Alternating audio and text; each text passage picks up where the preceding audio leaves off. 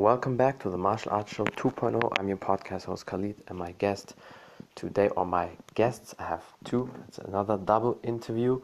We talk about Bhangra dance, dancing. Have you ever wondered what it is, or you want to have a great cardio, fun dance workout? Then definitely tune in and learn more about Bhangra dance. It's an Indian dance style, and learn more about that. Stay tuned. Hey, Colin, how you doing? I'm fine. I'm happy to see you. I hope you're also fine. I hope both of you are great and healthy and everything is good. We're doing good, thanks. And it's a nice sunny day in London today for once. That, that that's good because usually the UK weather is not always the best one, right? Yeah, exactly. well, here's a little bit gray, and it was, uh, but it's not too cold. Uh, it's okay.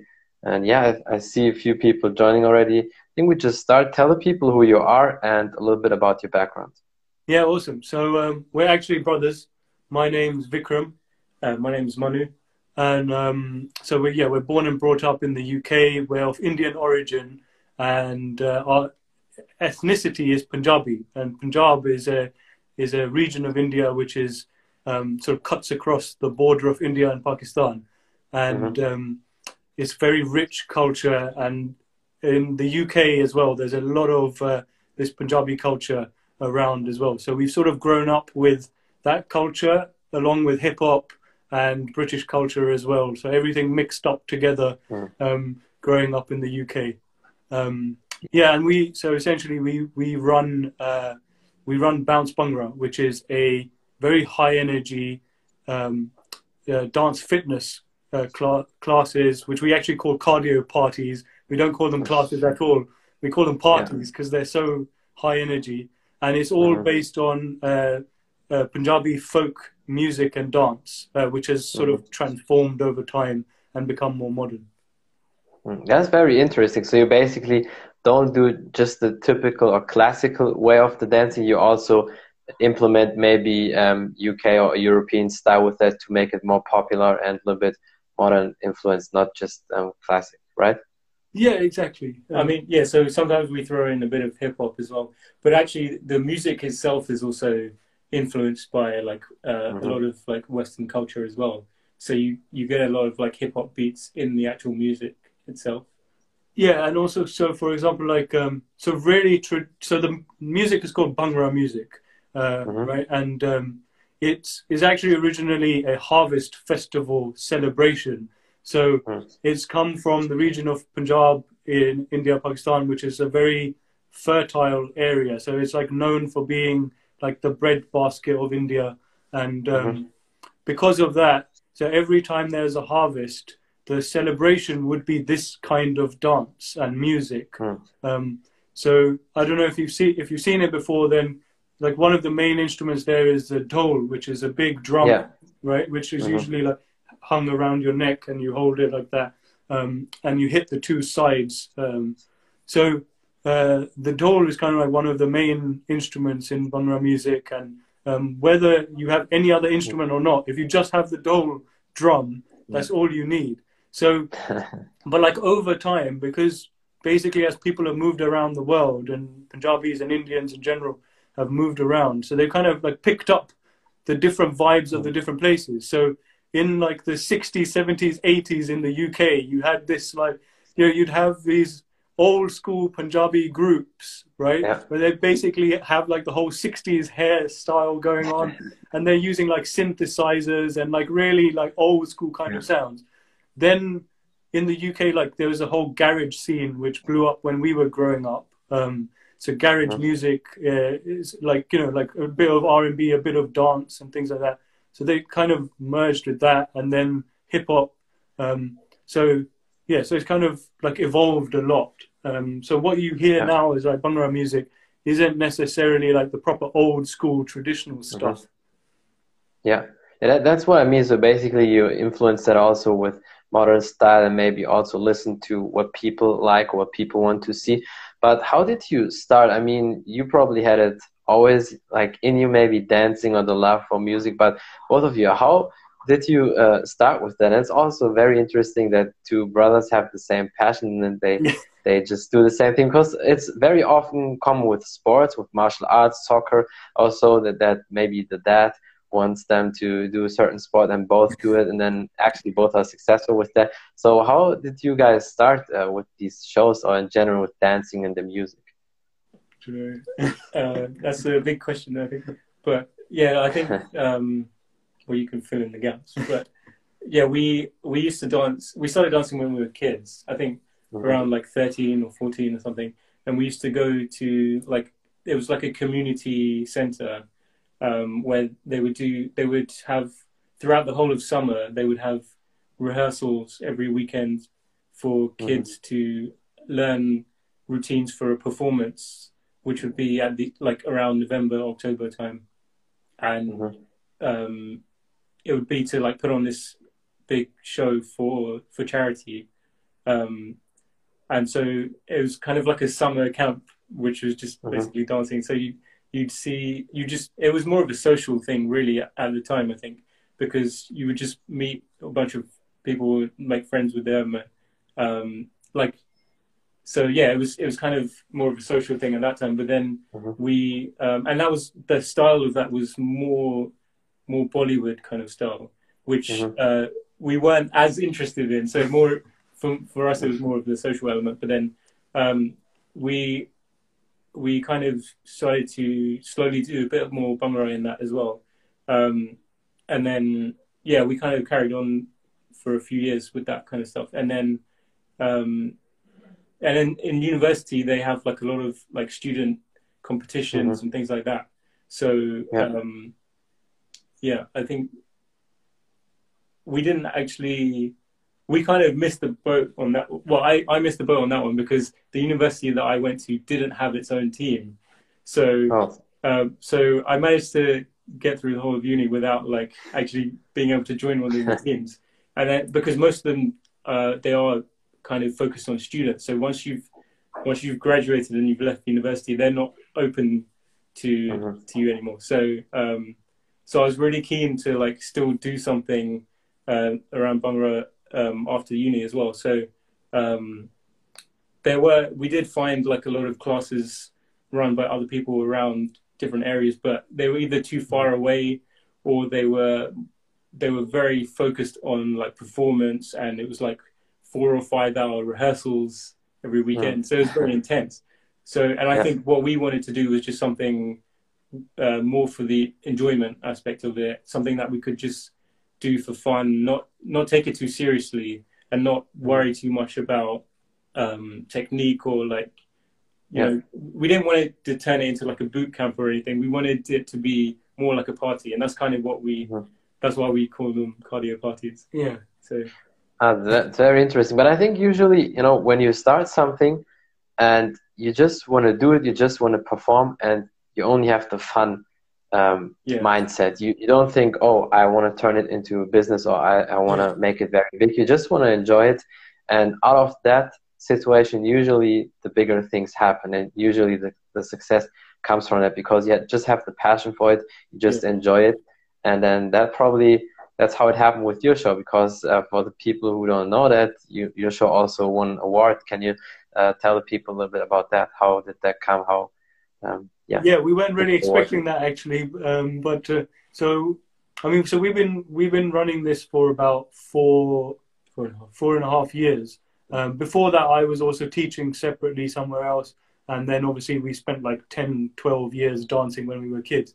Um, but uh, there's a so um, so I think like everything kind of blew up when we when the pandemic hit because. Mm-hmm everyone moved online and then suddenly you have like a massive audience which you can't yeah. have when you're just doing like when we were just doing classes in our studios you can only have like 20 people in the studio and that's about it. So um, but online you could have so many people. So we got a lot more exposure and i guess because of like the fact that um, anyone can just join our thing and just do it and it's fun so a lot of people picked it up from everywhere, and it wasn't really like you needed to have loads of experience before.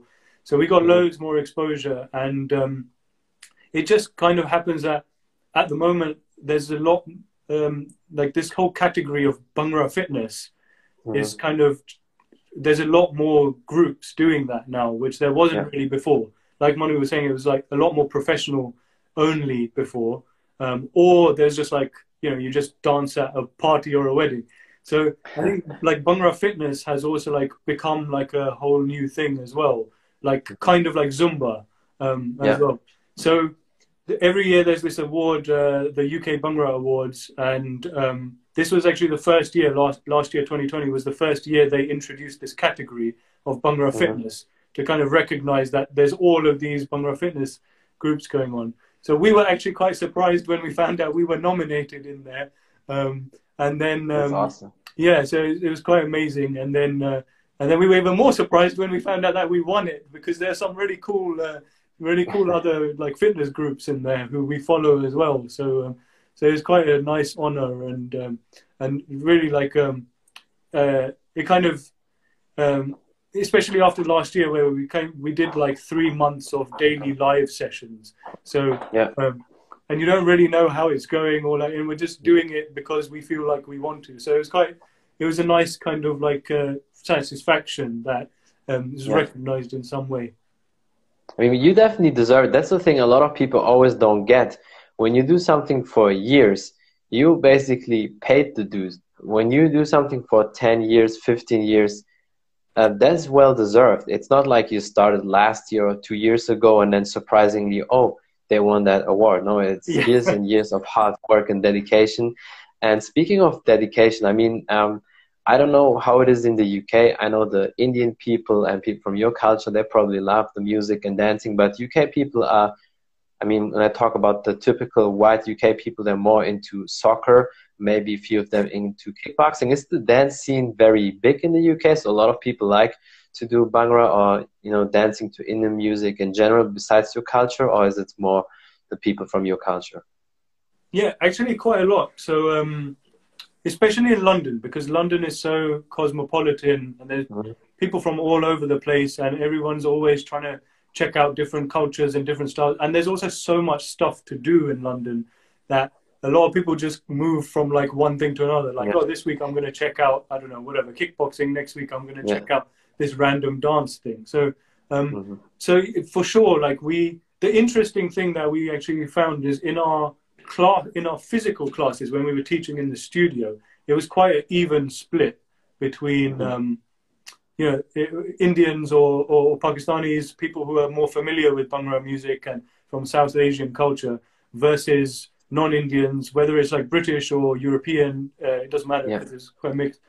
But online interestingly we've got a much much bigger non non-indian audience. And maybe it's Mm. because it's just like much bigger exposure online.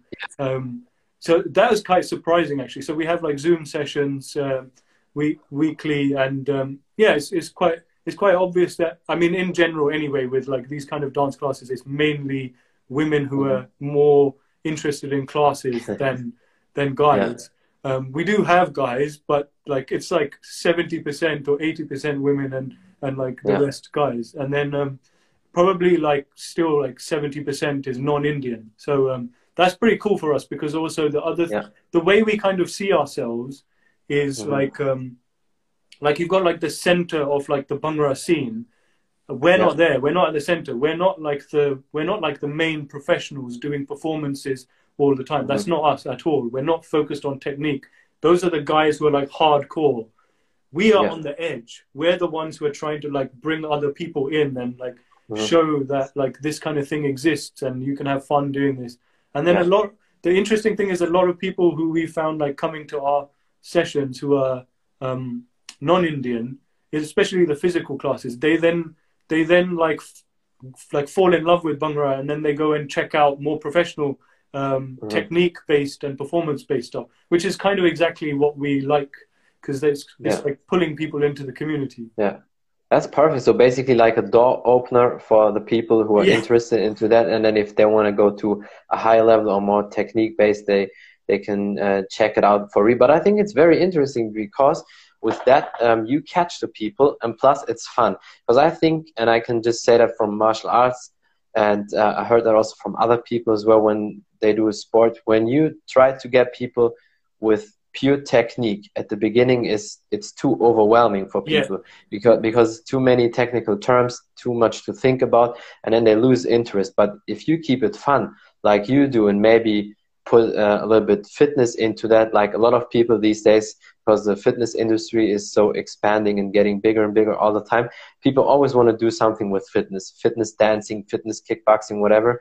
And I think that's why um, you're so successful and that's why the people um, like your shows because I've seen a few of your shows and also the Instagram lives, and I know the people get crazy about that. I think it's because of his hair. No, that could be also a thing because I think when when guys are good at that, usually the especially the ladies they like it even more. yeah. But actually, on the bit you said before, like the fun bit, is I think it's even more important for adults because for Mhm. kids, you can put kids through like like you were saying before, you know, like um, yeah, we, you can the the parents send the kids to classes and, and they basically just they do it because they have Yeah. to, and you know, and so you end up and so you end up learning the technique, and then you know they, they do that for like from the age of five uh, till fifteen or whatever. Boom, like Yeah. they're completely professional. They've done ten years. They got the technique. But you try and get an adult who's never done that before to just learn technique from scratch, unless they've got like huge motivation to do that for some reason. It, it's not it's not really fun, and so I think that's the that's the reason. That's also kind of for us why we because we also have separate completely we completely separate full time jobs. So um, Yeah. so we couldn't commit to like five hours on on a Saturday and Sunday doing rehearsals either. So um, we're just re- we're like relying on the technique that we built up when we were kids, and then every Yeah. and then you know we keep learning new moves and stuff, but but Yeah. um, nowhere near as much as like you would need to do if you were if you were doing performances all the time. But I think it's still fun. I mean, you still get a lot of people. It's a good workout. People get in shape and they have fun on the side because that's most important when you do some sport or when you do workout, you have to have fun. Because if you don't have fun for the workout, you do it a couple times, Yeah. but after a month or two, you drop out like most people do, especially when they when they're not mentally really strong or when when the, uh, the attitude is not there, and they just say, you know what, I want to do something new, and then they always try something different and Yeah. again and again. So I think with that you you catch the people, you you add a different flavor onto that, and I'm pretty sure a lot of people will ask that if you maybe can perform a little bit or or you know put a song on or you know explain people a little bit about that or just give them a little taste. Yeah, for sure. Uh, so we actually came prepared with one song with one song for you guys. So um, I guess the ones who are listening on audio, you can enjoy our shouting and screaming and the music. Yeah. Um, maybe check out the Instagram to see the video. So um, Mhm. which we, uh, do we want to say a bit about it? So um, uh, basically, so we'll, we'll just give you a little intro to how we do this. So um, again, like it's all it, it's it's all just like follow the leader style. So we're not teaching anything. It's just follow the leader. Um, and uh, and the other thing is, is we also like try and make the point, like we've just been saying, that it's not about getting the exact moves um, because that will come with time. If you do this more often, you will pick up the moves anyway. Um, it's all about enjoying yourself, having fun, and sweating it out like mad, and basically Yeah. leaving completely pumped up. So, should we do it? If you're ready, if you want, sure. Let's do it. So we'll we'll move you to our studio, which is our our living room, because that's the only thing we've got right now. Yeah. It's it's still big enough to do that. That's okay. Awesome. Cool. And we'll get the song going. So this is this music is exactly typical of what we were saying before. It's all Mhm. it's just like traditional instruments, traditional vocals, completely mixed up with like a modern beat. All right. All right. So on the spot, on the ball of your feet. Let's go. Ha,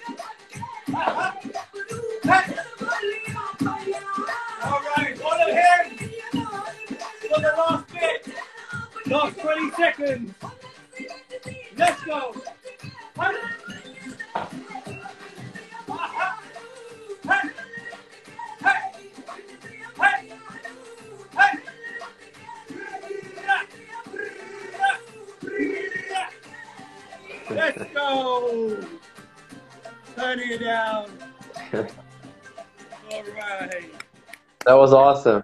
That Thank was you so definitely awesome. Yeah. Just get our breath back.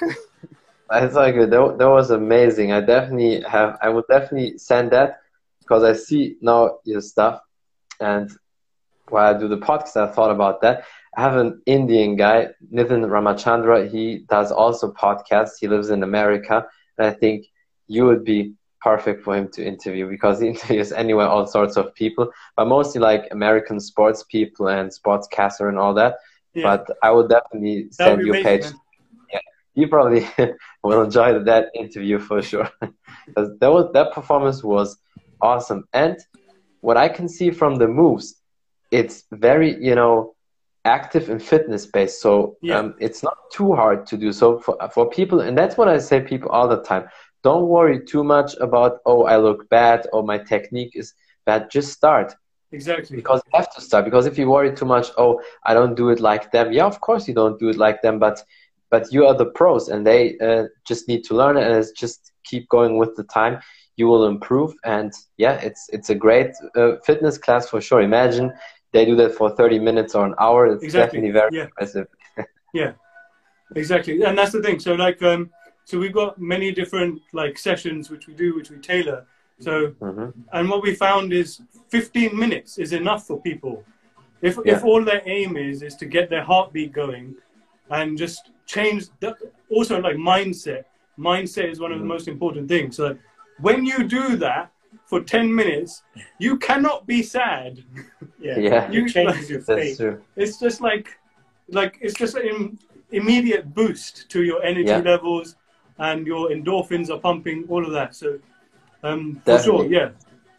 No definitely. That that's awesome. That that's a good thing about dancing in general performance people, people are always happy when when they do that and it changes their mood for sure. And i think what you guys do is awesome and that's why you also were on bbc uh, london right? And on different shows as well in tv so definitely you, you deserve the attention for sure thank you thank you and i think i think again like i think covid has a lot to do with this because Mhm. um like we were saying before you know, technique is great but Yeah. it's not something which is going to immediately like change your mood and lift you up and because of Exactly. everyone being stuck at home and constantly Yeah. hearing negative news from uh, the pandemic so Yeah. it's like everyone's looking for just like an outlet and something you Mhm. can do at home you don't need equipment all you need is your body. You don't even need to have Yeah. learned the moves. So yeah i mean that's kind of like that's kind of what our whole point is that you can just transform your state of mind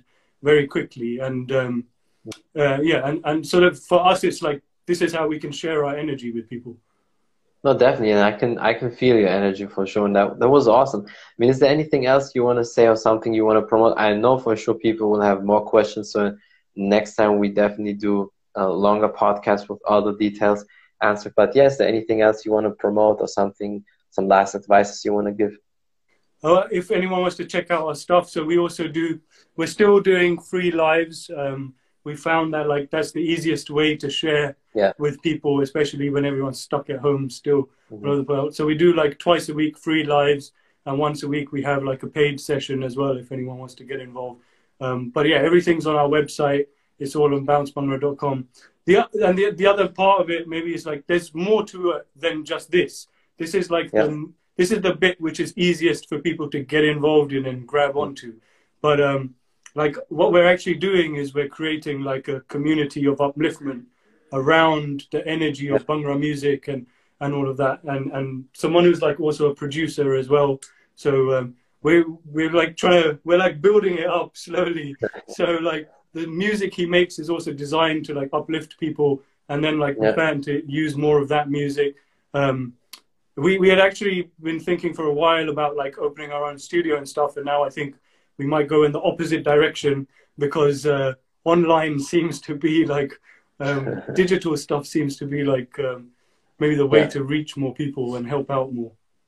No, definitely. That's for sure with the online stuff that helps a lot of people with teaching, coaching, and uh, yeah, that's definitely awesome. Keep it up. I, I like what you do, and I'm pretty sure a lot of people will, will like it um, as well. As I said, I will definitely send your page uh, to my Indian guy in, in America, so Yeah, then we sure. can do podcasts with you for sure. And yeah, thank you so much for your time. I really appreciate that. Thank you. And Thanks. I'm pretty sure we definitely do another podcast this year and a, longer one for sure. I promise. And Yeah, definitely. people can can enjoy it more. And yeah, and have a great day, everybody. And until next time, hopefully. Thank you. Thanks so much Thanks. for reaching out, Khalid. Bye. Take care. Bye. Thanks.